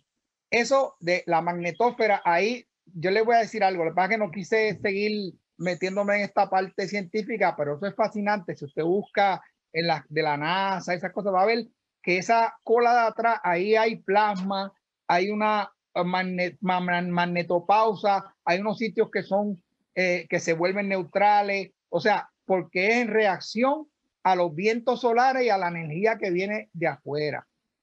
Eh, siempre nos decía el doctor Bat, eh, cuando iba a las universidades y daba conferencia, le preguntaba a, los estudiantes, le decían que de, de, qué, de qué forma era la Tierra. Y todo el mundo le decía que era esférica. Y entonces le decía, pero entonces le decía, ¿y de qué y, cómo está compuesta? Todo, el mundo dice normalmente que es 75% agua y 25% tierra. Y entonces él preguntaba, ¿y qué pasa con los gases y la magnetósfera que está afuera? Y, eh, o sea, eso, si, si ya se fue el 100%, entonces, ¿qué parte de la tierra es esa? Porque, y entonces decía, realmente la forma de la Tierra es la forma de un cometa, no es, la, no es una esfera. Y ahí se ve claramente. Entonces, eh, lo que le iba a decir, ¿qué ustedes creen que pasa cuando ese viento solar le está dando y comprime esa, ese campo magnético? ¿A qué hora, a qué hora ustedes saben, por lo, por lo que ustedes saben de ciencia, a qué hora es eso? Eso es a mediodía, ¿verdad? O sea, a mediodía los vientos solares y la energía del sol está comprimiendo ese campo contra la Tierra en las horas de, sol. Entonces, la hora más crítica sería pues a mediodía, que es donde más, donde está este, exactamente más, más directo los rayos, ¿verdad? Y entonces, usted, si usted se fija en los animales de, de, en el campo y en la, aún en la ciudad, usted va ver que a mediodía todos los animales se van a la sombra este, se quedan quietecitos este, y esperan varias horas hasta que después las 3 de la tarde que refresque para empezar a, a moverse de nuevo. Los animales no se van a coger por la pista ni se van a hacer ejercicio porque, porque saben que eso les puede costar caro. Claro, claro. Este, pero nosotros venimos y no, entonces a esa hora comemos, ¿verdad? Porque eh, el fuego se aviva, pero entonces de ahí nos vamos a hacer actividades físicas fuertes. Y entonces, ustedes saben, eh, una vez sacaron las estadísticas de que eh, a, a, qué hora es que la gente se moría más del corazón entre las horas de la mañana y el mediodía. donde, pues, ¿Por qué será?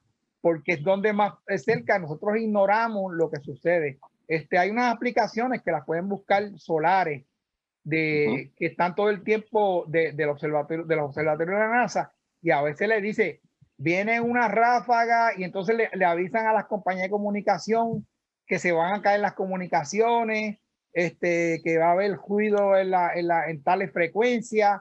Este, lo que pasa es que nosotros vivimos completamente ajenos a eso y eso es parte de lo que nos afecta todos los días, todos los días, todos los días. La próxima. Pero, pero, pero al, mismo tiempo, eh, Edgar, también los otros planetas tienen sus mismas magnetosferas y están interaccionando. Esto es con lo que decía el doctor Percy Seymour, es que, eh, y también, como tú bien decías, cuando hablamos de, del sistema toroidal, eh, esa, esos campos de fuerzas forman líneas de fuerza, líneas magnéticas que funcionan igual que las cuerdas de una guitarra, como decía. Exacto, pues cuando les da los vientos solares, esas líneas empiezan a menearse y van creando otros efectos electromagnéticos y armónicos. Eso es lo que, acuérdate, eso es lo que estábamos hablando de la resonancia. Los otros planetas también tiran frecuencias que son resonantes a nuestro planeta y eso se forma como si fuera una sinfonía. De hecho, lo han hecho, lo han recogido astronómicamente los ruidos que se van creando en el espacio y eso forman como si fueran unas armonías de acordes este, que están afectando todos los seres que están ahí adentro. Este, y, Pitágoras hablaba de la música de las esferas. Esferas, de la música de las esferas, exactamente. La próxima, Joel. Uy, yo pensé que íbamos a, a, íbamos a ver corrido más, más, más. Vamos a coger los guiones y vamos a parar porque ya llevamos hora y 21 minutos. Ok, los iones positivos. Eh, vamos a dejarlo, vamos a, discutir los iones. Los iones es otra cosa que nos afecta. ¿Y qué son los iones? Los iones se producen cuando eh, por la interacción de las partículas o pierden o ganan electrones. Entonces, eh, por ejemplo, cuando hay viento contra viento, por ejemplo, en los sitios donde hay desierto, que hay tormentas del desierto, este, como los vientos de Santa Ana en California y en, allá en el Sahara, que hay unas tormentas de arena, cuando hay luna llena, cuando uno va en el carro con la fricción o en la casa con el acondicionador de aire. Y cuando antes de llover viene una nube de iones positivos, que aquí los viejitos le llamaban antes, la gente antes le decían el barrunto. Y entonces, este, ¿cuál es el efecto de eso? Uno se siente, por ejemplo, los que tienen lesiones en el cuerpo, le duele hasta cuánto hueso tiene, cuánta coyuntura tiene, le duele. Este, la gente se pone de mal humor. Inclusive en, en la antigüedad, cuando había esos vientos, era un atenuante. Cuando había asesinato, el juez tomaba en cuenta porque sabía que la gente se volvía como loca. Este, hubo unos estudios hace un tiempo atrás de que en luna llena, eso es lo que sucede, que hay un montón de iones positivos y la gente se pone lunática. Este, y entonces uno se siente incómodo, se siente mal, se siente, el estrés se eleva a, a, a, a mil y se pone este, eh, realmente, o sea, e, está en de combativo y está peleando. Esos son los iones positivos. Ya le dije, el problema es que el acondicionador de aire, como está tirando viento, eso es lo que produce. En los edificios donde eso ocurre mucho, que no hay, este, que están mal diseñados, entonces le llaman edificios enfermos, porque entonces empiezan inclusive a acumularse hongos y acumularse partículas en los sitios. Y crea el, el, ambiente electromagnético que crea es tan negativo que la gente siempre está de mal humor y siempre está enferma. Los iones negativos, la próxima. Y lo vamos a dejar ahí, con los iones negativos. Los iones negativos serían lo contrario. Son beneficiosos. Después de un aguacero, uno se siente bien chévere antes del aguacero se siente mal porque vienen los iones positivos. Después del aguacero se siente fantástico. Cuando uno camina por la orilla del mar, también, y si lo hace sin zapato, mejor todavía porque se está eh, cogiendo la frecuencia de tierra y también este, eh, está eh, respirando iones negativos. Eso sucede también cuando usted está en una cascada este, eso sucede cuando las partículas de agua se rompen. Por ejemplo, cuando las olas dan, cuando la cascada da. Este, cuando usted va a los centros comerciales donde hay fuente, va a ver que la gente gravita. Cuando se sienten cansados, gravitan hacia la fuente. Este, eso no es casualidad. Y aunque sea de agua sucia, pero, pero dándole vuelta, este, el, el, lo, los iones que crea son positivos. El, lo otro es en la ducha usted se da una ducha a agua a la temperatura normal, no caliente, porque eso ya tiene otras, otras, eh, el problema es que entonces el cloro que tiene se disuelve en el aire y entonces se, se respira un montón de cloro que, que, que, es venenoso. Este, pero si la, el agua está a temperatura normal, eh, no, no, no, no caliente, pues es, es, usted va a ver que el, uno después de una ducha se carga este, eh, positivamente, porque los iones son negativos. También hay eh, una de las cosas que yo me gusta a veces, pues yo la tengo aquí, yo la he usado en el carro y la tengo aquí, ahora mismo donde yo tengo aquí, yo tengo detrás un ionizador negativo, porque pues hoy por, por como yo tengo mucho coquí y se estaban oyendo bien, bien fuerte, pues me vino un cuarto cerrado, así que se oyen los coquí, se están, se oyen a pesar de estar en un cuarto cerrado con aire acondicionado, pero el aire acondicionado crea iones positivos. Por lo tanto, yo dentro del cuarto tengo entonces, para neutralizarlo, tengo un generador de iones negativos. Eh, normalmente se usan los generadores de iones negativos y los filtros de iones negativos porque el polvo que es positivo se combina, se neutraliza y cae al piso. y si tiene un abanico que lo está recogiendo, se lo lleva al filtro y lo deja eh, depositado en el filtro. Por eso es que los, muchos de los filtros que ahora modernos tienen eh, iones, eh, tienen un generador de iones negativos en el filtro. Y además luz ultravioleta para matar las bacterias que están en el polvo. Este, yo creo, Joel, vamos a dejarlo porque realmente este, queda, queda bastante todavía. Este, Muy bien.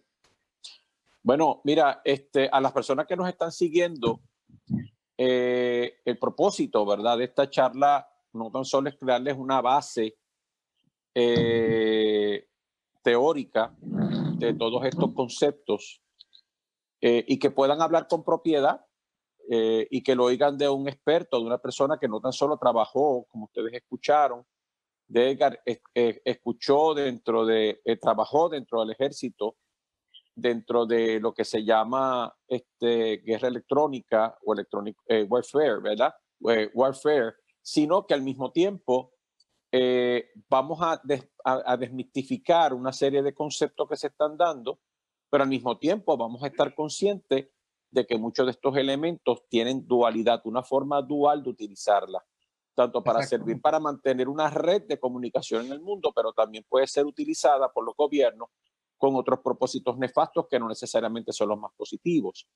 Claro, tampoco es la intención de nosotros crear una atmósfera de paranoia, pero que, como bien dice Edgar, nos tocó vivir en este tiempo y tenemos que aprender a protegernos eh, de estas cosas. Por otro lado, eh, parte de nuestra intención es demostrarle a ustedes que todas estas cosas de las cuales nosotros hablamos eh, y que hemos venido hemos venido exponiendo a lo largo de todos estos años en nuestras conferencias, en nuestros seminarios, en nuestros escritos, en nuestras presentaciones y transmisiones, eh, tienen una base científica, que esto no se saca de la manga y que nuestro equipo de trabajo a lo largo de treinta y pico de años, donde ha estado Edgar, Héctor Totti, Mariano Ortiz, Ruba Millán y toda la gente que ha estado con nosotros durante todos estos años, pues son personas que, están que han estudiado, que han hecho mucha investigación, eh, personas responsables este, y que están dispuestos a guiarnos por un camino desinteresadamente para, para ayudarnos a protegernos en estos tiempos y a darnos herramientas. Pero también es nuestra intención que ustedes vean cómo muchos de estos conocimientos eran conocimientos que tenían los antiguos, ¿verdad? Este, hay, una, hay un libro que acaba de, que se publicó hace algunos años, eh, que se llama El Génesis del Cosmos. Ese es otro libro que ustedes pueden adquirir en Amazon. Eh, el autor de ese libro, se lo voy a decir ya mismo, tan, pronto me acuerde, pero lo que, lo que el autor hace en esa obra que se llama eh, el, apellido este, del autor es de la Violeta. Eh, lo que hace es probar cómo el I Ching, cómo el tarot, cómo la astrología y cómo las cosmologías antiguas, tanto las cosmologías egipcias como las cosmologías de la India, las cosmologías de Mesopotamia, etcétera, dijeron exactamente lo mismo o encubrieron en simbología lo mismo que los físicos modernos, los que estudian la cosmología, los astrofísicos, los físicos teóricos, están planteando ahora. Y esta persona, quien es un experto, uno de los expertos más grandes en teorías de sistemas, este, eh, en esa obra que se llama El Génesis del Cosmos, nos prueba que todos estos conocimientos que durante un tiempo la gente dijeron que esto era pura especulación, pura mitología, que esto era pura, pura, pura, super, vuelvo y repito, pura superstición basado en las, en las imaginaciones de estos antiguos, que realmente estas antiguas culturas tenían un conocimiento científico eh, que puede ser demostrado en tiempos modernos y que puede ser utilizado por nosotros en una forma constructiva. Edgar, muchas gracias. Tenemos el compromiso de, continuar con el tema. Eh, así es que saben que eh, saben ustedes que eh, vamos a seguir, vamos a avisar cuándo va a ser la, la, la continuación en, el, en, en, los seminarios anteriores de las plantas, en las emisiones de las plantas, tú diste tu correo electrónico para personas que quieran comunicarse o hacerte preguntas. No sé si quieras hacerlo ahora. Sí, también pueden, pueden, este, oreganobrujo arroba hotmail.com. Muy bien. Así es que para personas que tengan preguntas o, o sobre bibliografía también, ¿verdad? Dejamos, dejamos varias, eh, dejamos una serie de libros en las referencias que, que, pusimos, que después cuando Joel este ponga el, el, video en YouTube va a estar la referencia. Ahí de los libros de, de Electric Universe, hay unos links con las demostraciones de resonancia, este, con de investigaciones que se han hecho del 5G, investigaciones, o sea, pusimos bastante, bastante información para que puedan ir y corroborar por su cuenta. Este, una de las cosas, como tú dices, que, ah, a mí me interesa llevar este tipo de charla, este, y por eso que lo estamos haciendo bien concienzudamente y poquito a poco, es para que si usted conoce las bases reales de las cosas, es más difícil que lo estén engañando por ahí y que cada vez que sale un loco con un video nuevo de las frecuencias del espacio que llegaron de los este de los reptilianos y qué sé yo, este, porque eso es lo que hasta eso he visto yo que han metido ahí a medio mundo para meter miedo.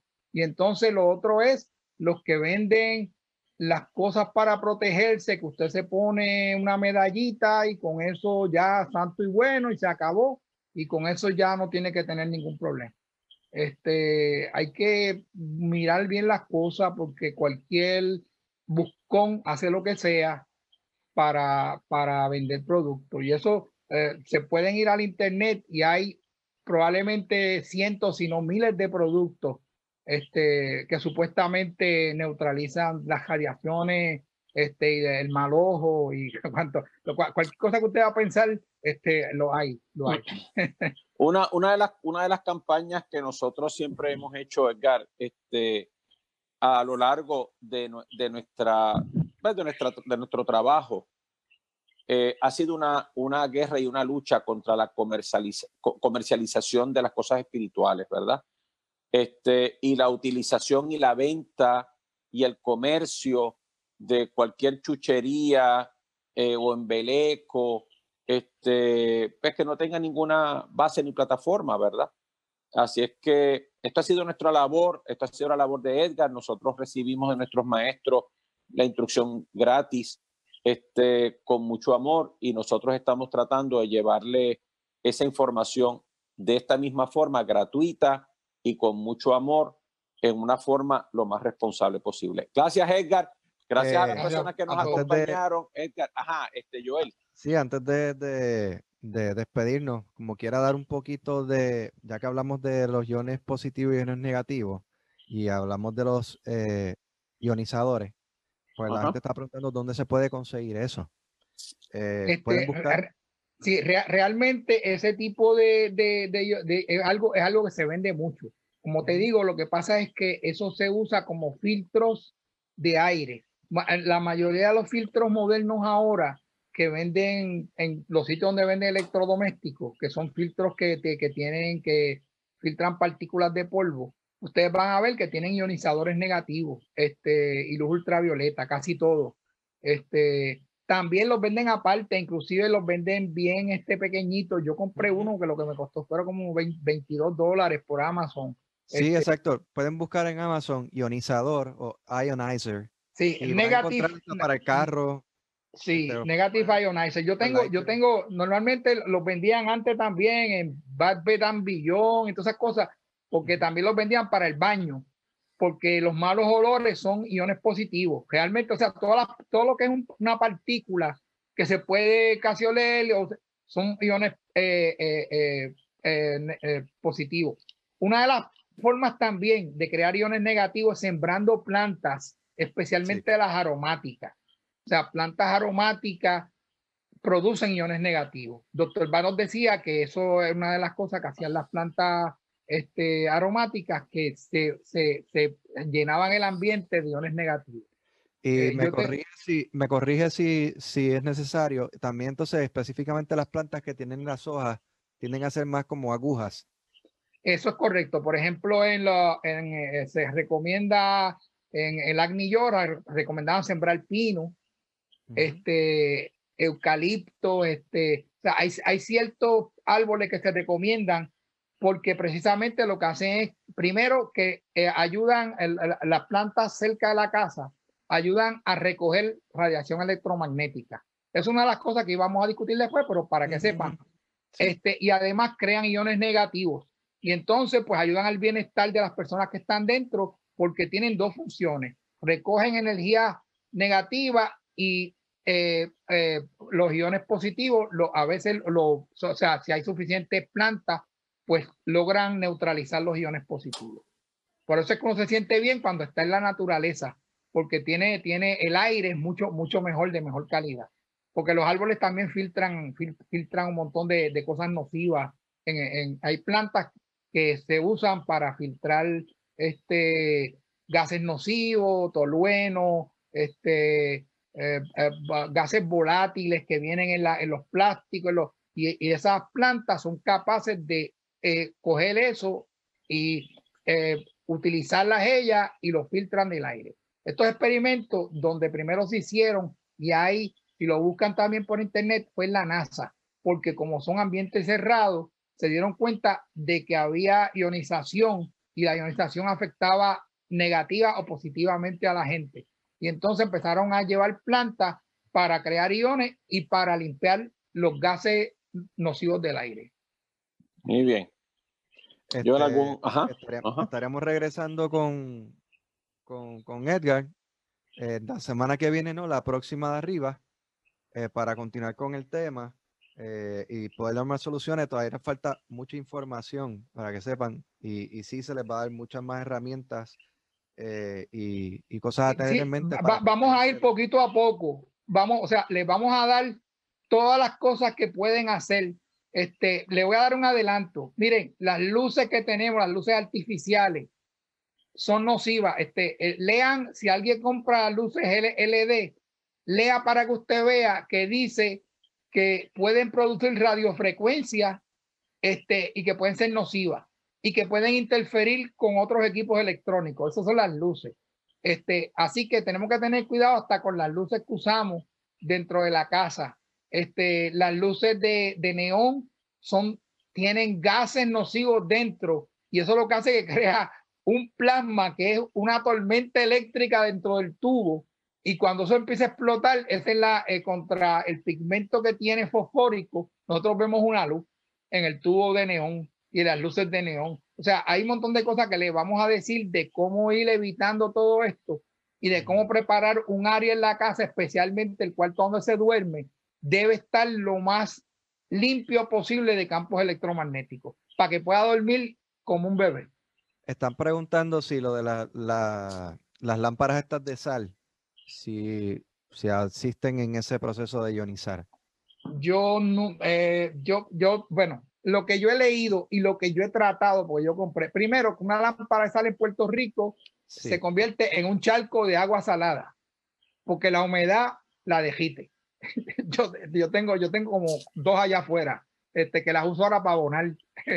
este, pero eso lo que pasa es que eso lo usaban en donde hay minas de sal, que hay mucha, mucha, mucha, mucha sal, y son minas que están debajo de la tierra, entonces forma un ambiente de iones negativos bien fuerte. Pero normalmente yo he probado con las lámparas, eh, iluminándola, sin iluminarla, y yo nunca he podido le- medir un ion saliendo de ahí, lamentablemente. O sea, no, no, realmente, eh, y, y cuando he buscado de eso en otra gente que se dedica a medir, dicen que nunca han podido medir absolutamente nada. Este, eh, el, el efecto, pues la mente puede un montón. Uno, uno, si alguien le dice que eso funciona, la mente de uno dice que funciona, pues puede tener un efecto positivo sobre uno. Pero en términos reales de medición, pues acuérdense que no estamos hablando de partículas espirituales del espacio. Estamos hablando Ajá. de iones. Y los iones son medibles, hay metros para medir iones. Este, yo nunca he podido medir de una lámpara de esa, he podido medir, medir ningún ion negativo. Muy bien. Eh, pues sí, Bueno. mucha gente obviamente que están preguntando entonces qué luz es la buena, porque ya que hablaste de eso. Ah, pues por eso, eso, eso, eso lo vamos a en la, en la- en la- próxima, porque todavía no hemos llegado a la parte de remedial.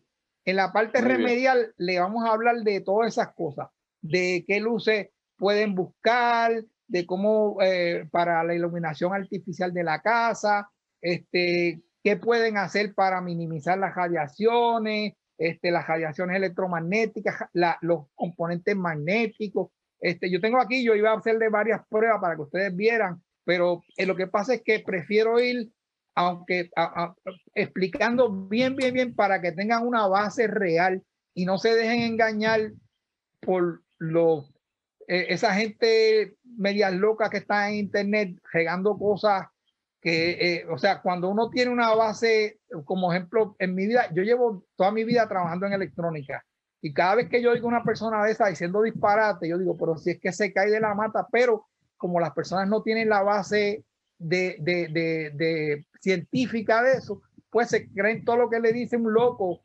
este, y lamentablemente a veces son bien convincentes, pero eh, hay, hay que tener cuidado porque realmente, o sea, cuando usted habla de, de partículas este, medibles, son medibles. Le, le- le- le- voy a hacer el último cuento. Hace muchos años atrás yo fui donde, donde una persona que estaba, dando una, estaba haciendo una demostración de una máquina que funcionaba con radiestesia este, y era eh, para, para buscar minerales. O sea, supuestamente lo crearon para poder identificar minerales. Y entonces este, la máquina valía como, pero carísima. Para aquel tiempo, hace 20, 30 años atrás, valía como 1.200, 1.300 pesos. Entonces yo le pregunté que de qué la máquina estaba hecha. Y entonces me dijo que eso no importaba porque eso bregaba en la cuarta dimensión. Mm. Y entonces yo le dije que si me aceptaba dinero de cuarta dimensión para pagárselo.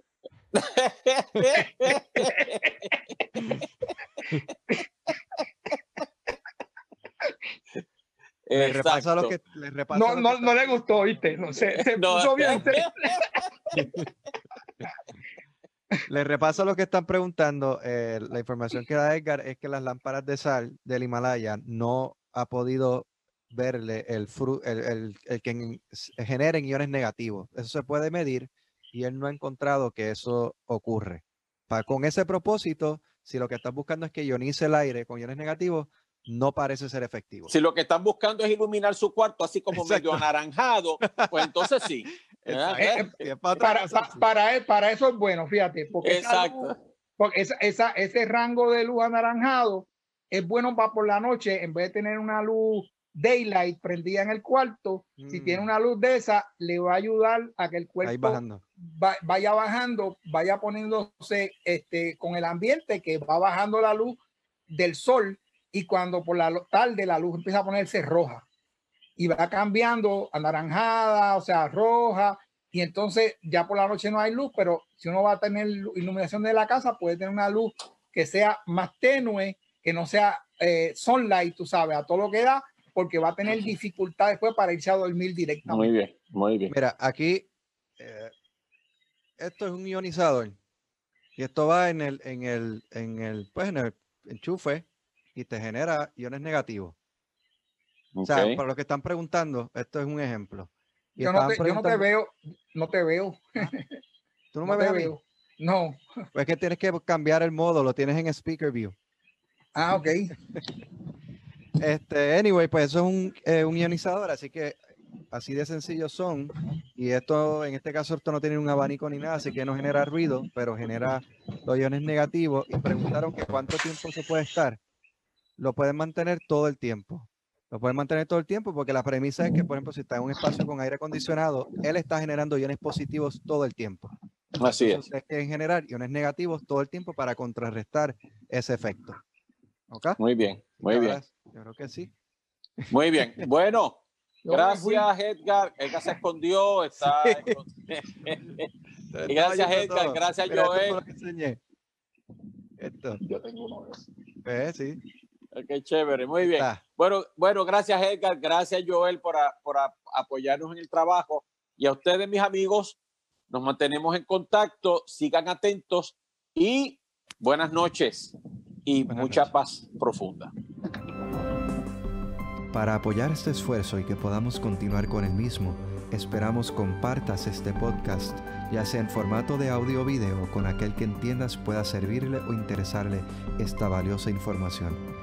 Si deseas escuchar más sobre José N. García, puedes encontrarnos en Facebook como José N. García 24 donde nos comparte semanalmente las tendencias planetarias que están influenciándonos, así como también pequeños bocados de las tradiciones espirituales que ha estudiado y continúa estudiando. Si deseas una consulta astrológica, obtener alguna de sus interesantes y valiosas conferencias o asistir a una de sus futuras conferencias, puedes escribirnos a josengarcia24 Gracias por compartir junto a nosotros la luz del cosmos y te esperamos en nuestro próximo encuentro.